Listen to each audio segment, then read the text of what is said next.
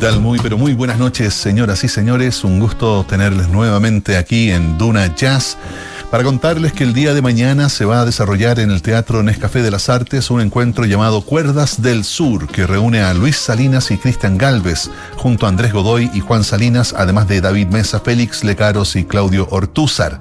Este será un encuentro ecléctico en el Teatro Nescafé de las Artes, porque son músicos de distinta proveniencia, distintas, eh, distinta educación, podríamos decir, y formación, pero que se reúnen para encontrarse con estas cuerdas del sur. Dice Cristian Galvez, será un encuentro entre grandes amigos para celebrar en torno a la guitarra, las cuerdas y el bajo, tanto la música como una carrera colaborando juntos en discos, conciertos. Somos embajadores de estas cuerdas del sur. Andrés Godoy, sobre todo en Asia, Luis Salinas, mayormente en Europa y en mi caso, de llevar la música chilena a otras latitudes. Y para poder tener más información y conocer mejor a Luis Salinas, que es uno de los grandes representantes de la guitarra del mundo, es que establecimos este contacto con él y disfrutamos de la siguiente conversación.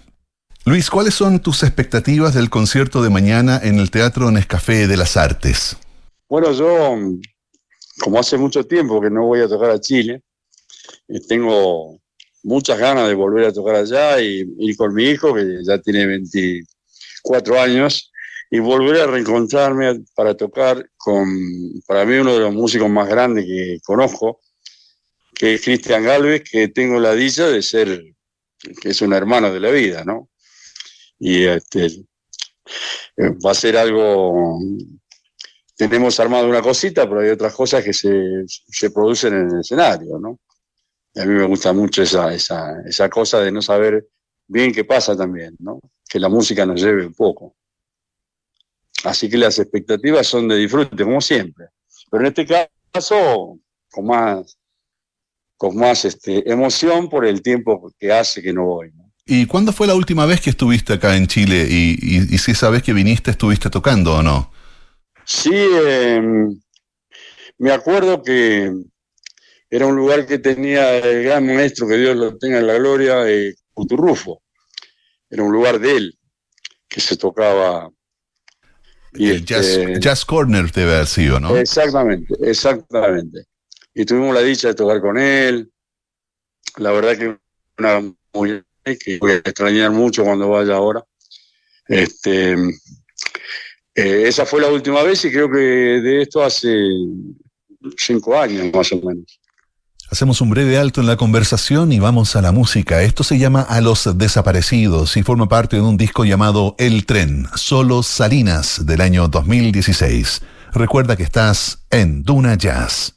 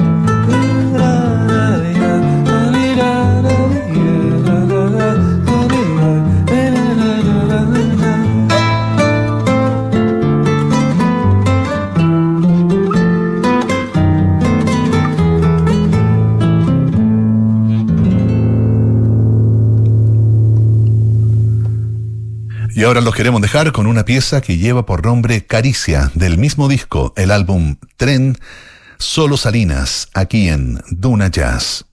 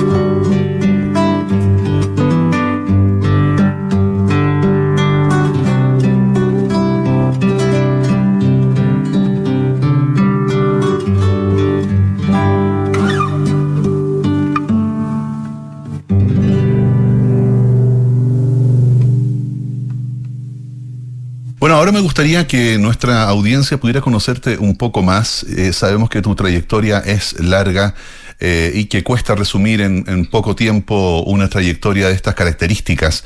Eh, no obstante, a mí me gustaría que a lo mejor la pudiéramos sintetizar a través de tres hitos tres hitos, tres momentos que para en tu trayectoria musical fueron claves para impulsar tu carrera o que eh, significaron un, un, giro, ¿cierto?, hacia, hacia una nueva etapa. ¿Cuáles son esos tres hitos o tres momentos en tu carrera que tú identificas como realmente claves para, para lo que ha sido tu trayectoria? Lo primero, así importante, fue mi primer viaje a, a Suecia, que se generó, se generaron un mes de conciertos por allá con un grupo sueco que conocí acá, que se armó una jam session y bueno, ellos eh, son de hacer, ¿no? no de hablar, ¿no? Entonces me dijeron, vamos a hacer una gira, vamos a tocar en un festival y qué sé yo. Y, eh, eso se trasladó a un montón de otras cosas y grabamos un disco allá. Eh, y eso, ese, esa cosa fue muy importante para mi vida personal y mi vida artística, porque era mi primer viaje, esto es eh, significativo, porque era mi primer viaje en avión y fue viajar a Suecia, nada menos. Entonces, eh, me acuerdo que yo estaba en, en, ¿cómo se llama?, el aeropuerto de Barajas, y era como un encuentro con el mundo, ¿no? Ver, ver lo que pasa ahí, y tenía que estar cinco horas ahí me acuerdo que había un chileno que, que conocí ahí, que vivía en Suecia, y, este, y hablamos mucho, ¿no? De, él me contaba un poco cómo era allá, él vivía ahí, y, eh, me acuerdo que cuando eh, llegamos, a, llegamos a Suecia y tuve que pasar por, por, por la aduana, la persona que me ayudó a pasar la aduana, porque sabía hablar bien sueco, era este, este amigo chileno.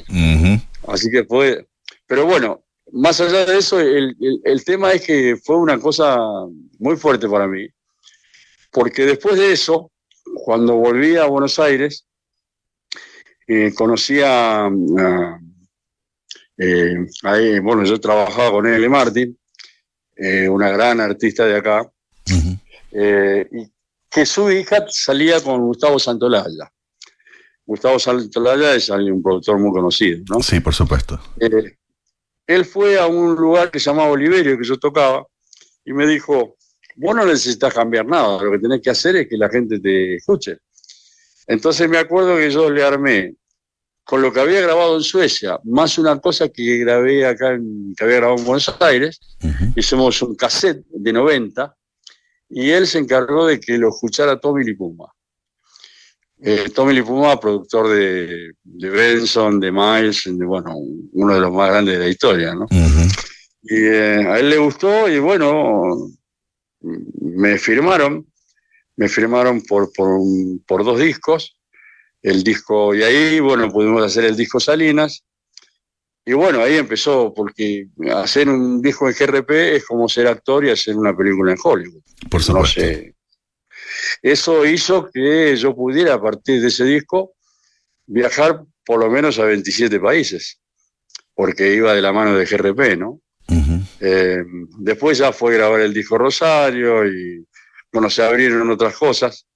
Y ya en el terreno estrictamente musical, haber tocado con B.B. King acá en Buenos Aires, haber tocado con Mercedes Sosa, eh, por decirte a gente, gente así muy conocida, y haber grabado con, en el estudio de Pineta, que Pineta le ponga una, una letra a un tema mío, eh, haber tocado con Tomatito, bueno, con toda la escena eh, española, de hecho hice un disco que se llama Salinas con Amigos, que fue nominado a un Grammy, y bueno, esos son más o menos las cosas que, como bien decías, cambian, cambiaron algunas cosas. Exacto. Después vinieron, bueno, los premios y, gracias a Dios este, la posibilidad de poder tocar distintas músicas con las autoridades de cada género, ¿no? Exacto. Y eso para mí fue un gran aprendizaje y lo sigue siendo. Muchas gracias Luis por esa interesante respuesta. La verdad es que, claro, ahí están esos, esos hitos ¿no? que, que marcan nuevos rumbos en eh, la trayectoria de un artista. Siempre me, me gusta hacer esa pregunta porque eh, a veces eh, son las que definen esos momentos definitorios en, la, en las carreras, ¿no? Como esos encuentros que ocurrieron. El hito, igual el hito mayor es que cuando toqué la primera vez con mi hijo, ¿no? Ajá. Que tenía 12 años. Vale. Este, fue, no, no, miento, tenía eh, cuatro años. Tenía cuatro años. Cuéntanos, por favor, de, de, ese día, de ese momento. a cantar, voy a cantar un candombe, que tiene una cinco, es difícil. Para, para, difícil, tiene una, una cosa así. Y él subió con cuatro años, lo, lo, cantó y cuando terminó de cantar le dijo a la gente, gracias por venir. O sea, ya tenía la cosa de artista En, la sangre, ¿no? Gracias por venir a verme a mí, muchas gracias. Sí, sí, sí, gracias por venir. y ahora tengo una hija que me está volviendo loco, que tiene 12 años, que pone en el YouTube, pone cosas de Lady Gaga con Tony Bennett y me ah. canta todos los temas con los arreglos y todo. O sea, el tema es que el tema es que es tímida, ¿sabes? Vale. Todavía no logro que haga eso en el público, pero bueno, estoy como loco con ella, con, porque es mi hija y además con la, cuestión musical con que trae, ¿no? Exacto. Así que, si hablamos de hitos, esos son los más importantes. Muy bien, maravilloso. Oye, eh, bueno, a propósito de eso, eh, esa cuestión musical que trae, que era lo que recién nos decías, ¿cierto? Respecto de tus, de, tus hijos. Eh, sí. Debo decirte que mi padre, debo decirte que ya que estamos en radio, debo decirte que mi padre, cuando tenía 11 años, tocaba con un pie el hi-hat, con otro pie el bombo, la guitarra y la armónica, una especie de, niño orquesta. Vale. Allá en el Chaco, o sea que somos músicos por él, ¿no? Ese no fue en pandemia, pues estaba grande y bueno, pero está con nosotros todo el tiempo que hacemos música. Ya continuamos con la conversación junto a Luis Salinas. Ahora regresamos a su música del disco El Tren Solo Salinas, donde se reúnen padre e hijo Luis y Juan Salinas. Escuchamos Dulce en Duna Jazz.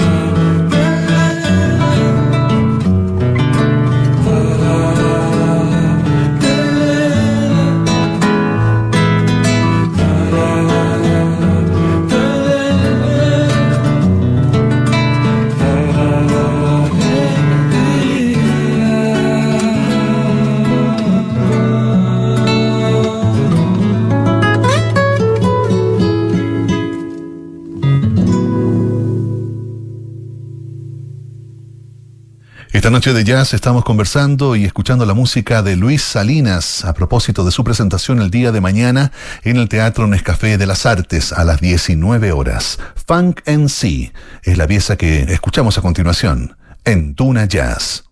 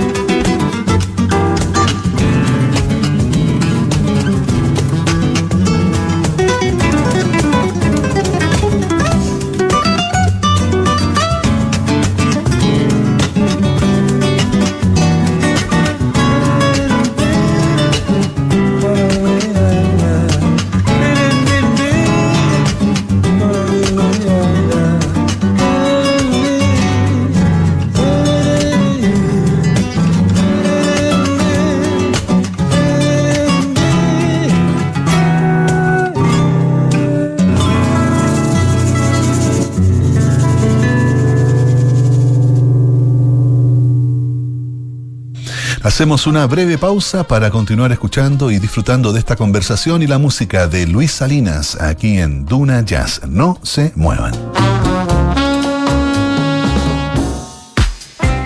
En Duna partimos a las 6 de la mañana con la agenda noticiosa del día junto a María José Soto en Antes que nada. Desde las 7, Rodrigo Álvarez y los infiltrados adelantan los hitos informativos del día en Duna en Punto. Nicolás Vergara, Consuelo Saavedra y Matías del Río encabezan la conversación en un clásico de las mañanas. Hablemos en off. A partir de las 9, las finanzas y los mercados están en Información Privilegiada, con Cristian Camus, Gonzalo Restini, Juan Pablo Larraín y Fernando Zavala. Y desde las 10, Bárbara Espejo dirige la mejor programación musical en Suena Bien Mañanas noticiosas, musicales, imprescindibles. Es Duna. Sonidos de tu mundo.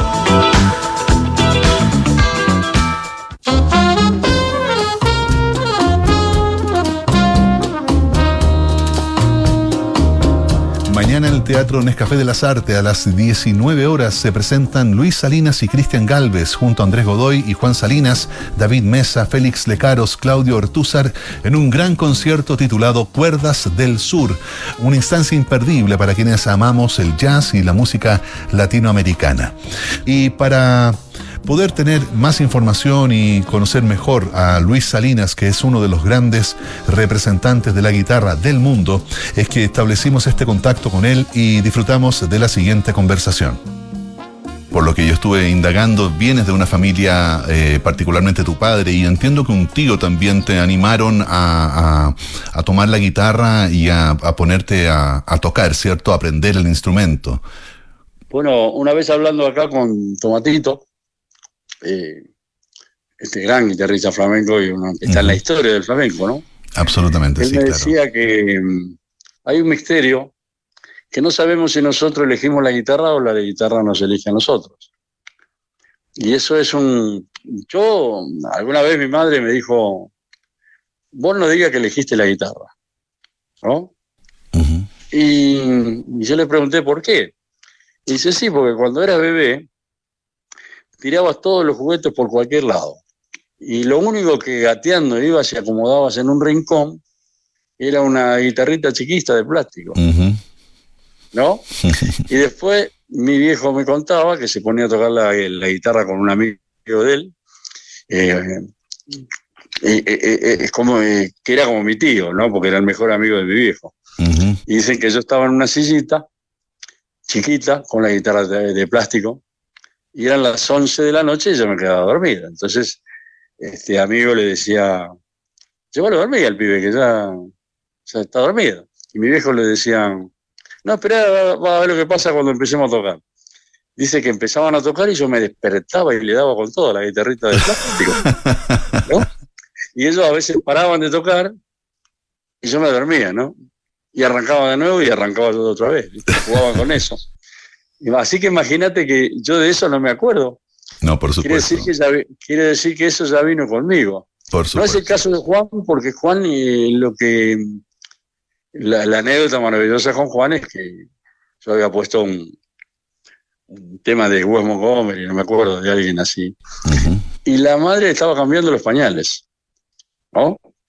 Y en un momento él se empezó a desesperar para que ya le, le, le, como se llama, le, le, cambie, que se apure con, lo, con cambiarlo. ¿Y sabes para qué era? Para terminar el tema. Quería aplaudir el tema. Quería escuchar el final del tema y aplaudirlo. Y aplaudir, maravilloso. y así que eso, y la anécdota para cerrar eso de mi hijo, es que un día, bueno, él tocaba el cajón primero. Tocaba percusión y qué sé yo, y cantaba, pero no tocaba la guitarra. A veces tocaba un poco y la dejaba cuando tenía un problema, la dejaba. Entonces dije, bueno, por ahí no va a ser este, guitarrista, le falta esa, esa rebeldía para sacar. Y de golpe fuimos, bueno, fuimos a ver a, a B.B. King, después fuimos a ver a Jeff Beck, y en el, Luna Park. Y después agarró la vela y no paró más. Entonces un día eran las dos de la mañana, una de la mañana, y le digo, Juan, hay que ir a dormir porque mañana hay que ir al colegio. Y me miró como diciendo, bueno, sos el más indicado para decirme que, que tocar. Así que bueno, está todo muy ligado, ¿sabes? Absolutamente. Absolutamente. Corre. La guitarra para mí es como un dedo más. Que Por supuesto. Corre, corre por las venas de, de, toda una familia y de varias generaciones, entonces, eh, la guitarra y la música. Sí, exacto. Una breve pausa en la conversación para regresar a la música. Esto es La Vuelta en Duna Jazz.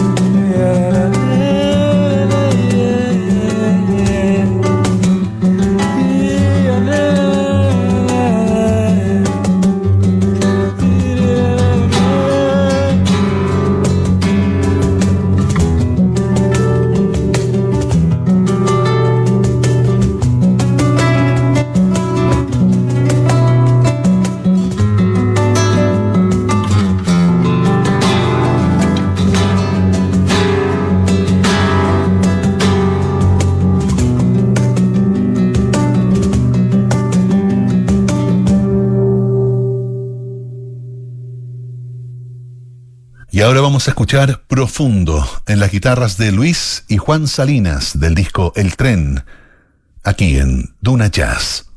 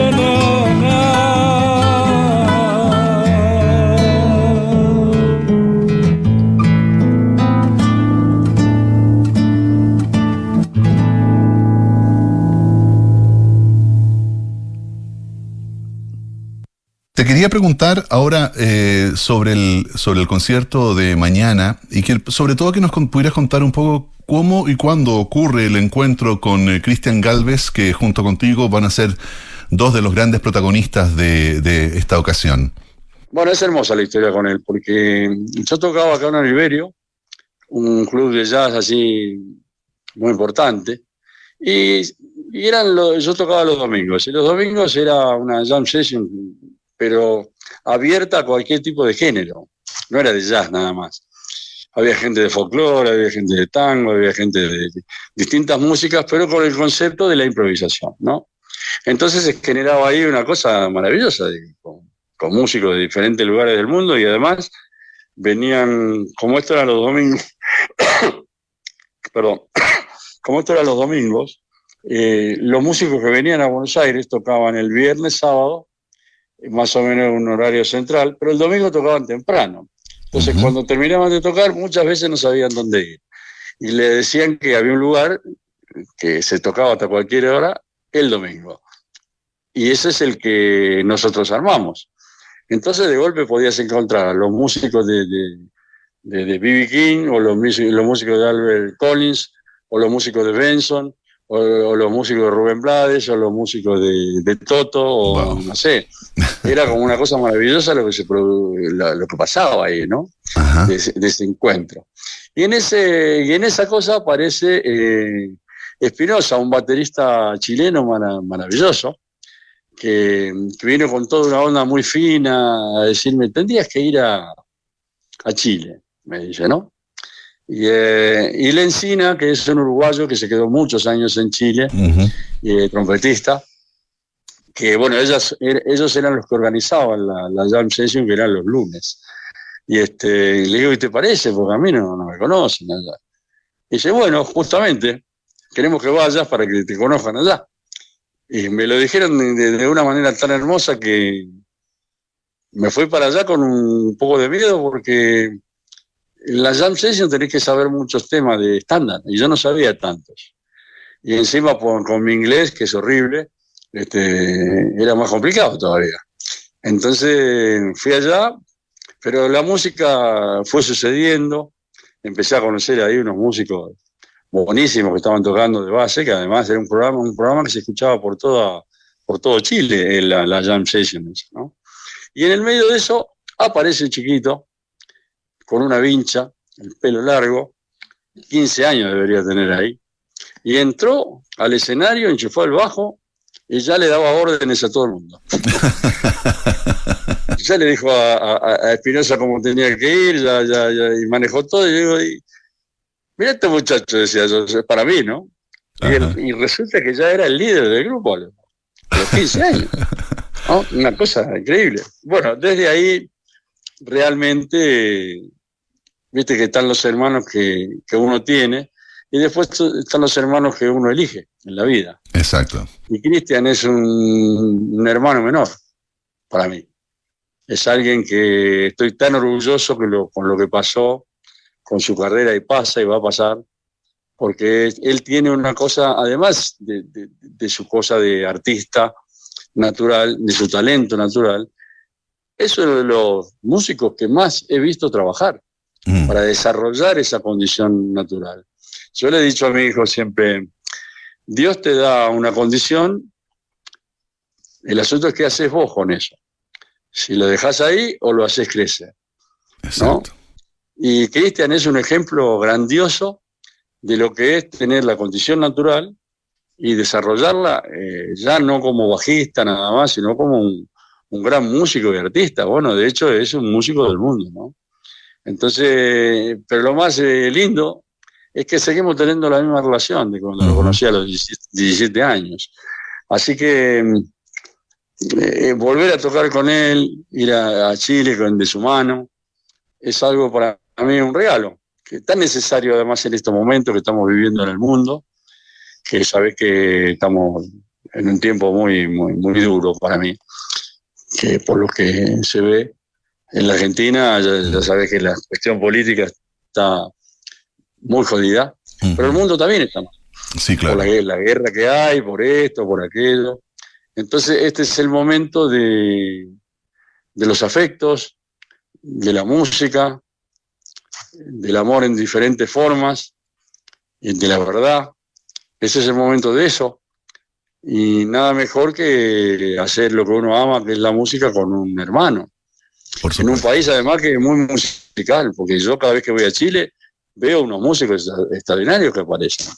Ahí en la, en la escuela de, de Galvez he visto unos músicos que no recuerdo los nombres, pero cada vez que voy veo unos músicos este, en el lugar este, la última vez que toqué, también había unos músicos.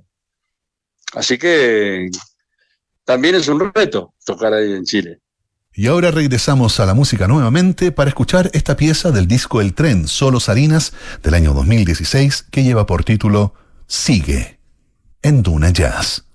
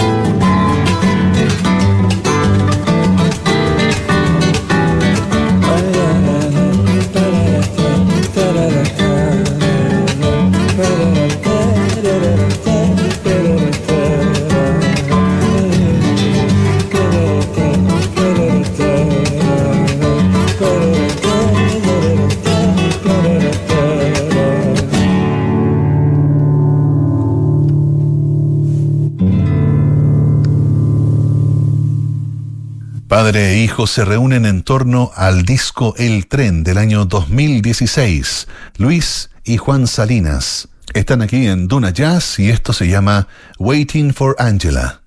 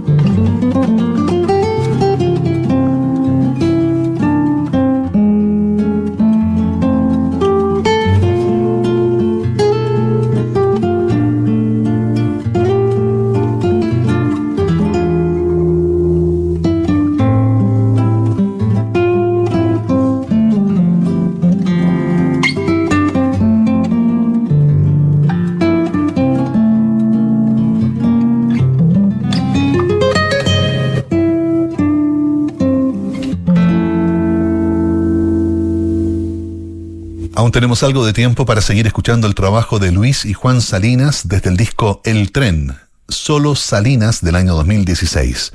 Esta pieza se llama Amanece en Duna Jazz.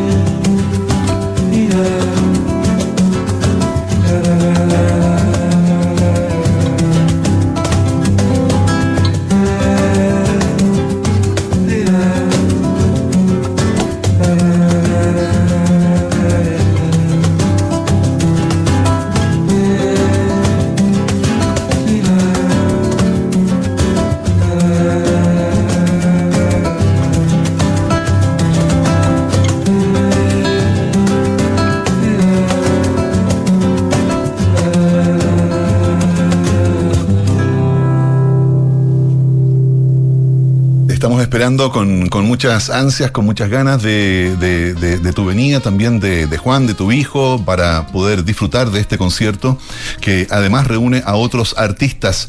Eh, les quiero contar a nuestra audiencia que están eh, también, bueno, Luis Salinas y Cristian Galvez, ¿cierto? Eh, junto a Andrés Godoy, Juan Salinas, está David Mesa en percusión y batería, Félix Lecaros también estará en batería, Claudio Ortúzar en percusión, así que va a ser un encuentro realmente hermoso. Luis, te queremos agradecer muchísimo por esta conversación y bueno, ya nos encontraremos entonces en el Teatro Nescafé de las Artes. Yo te agradezco realmente este, este tiempo para poder hablar de lo que amamos, que es la música, y de la amistad, porque va para mí va junta. Yo siempre dije que la música eh, es una energía espiritual, más allá de las notas, si no serían notas nada más. Y, eh, y desde ese lugar es que nos juntamos a hacer música con, en este caso con Galvez, que realmente cada vez que toco con él aprendo. Bueno, y de esta forma estamos cerrando la conversación que sostuvimos con Luis Salinas a propósito del concierto que se desarrolla mañana, Cuerdas del Sur, junto a Cristian Galvez y otra playa de, de, grandes artistas. Así que no se lo pierdan, va a ser un concierto inolvidable en el cual van a poder disfrutar no solo del jazz, sino también música latinoamericana y de otras latitudes. Gracias por su sintonía, como siempre, y nos reencontramos el próximo sábado con más Duna Jazz. Chao.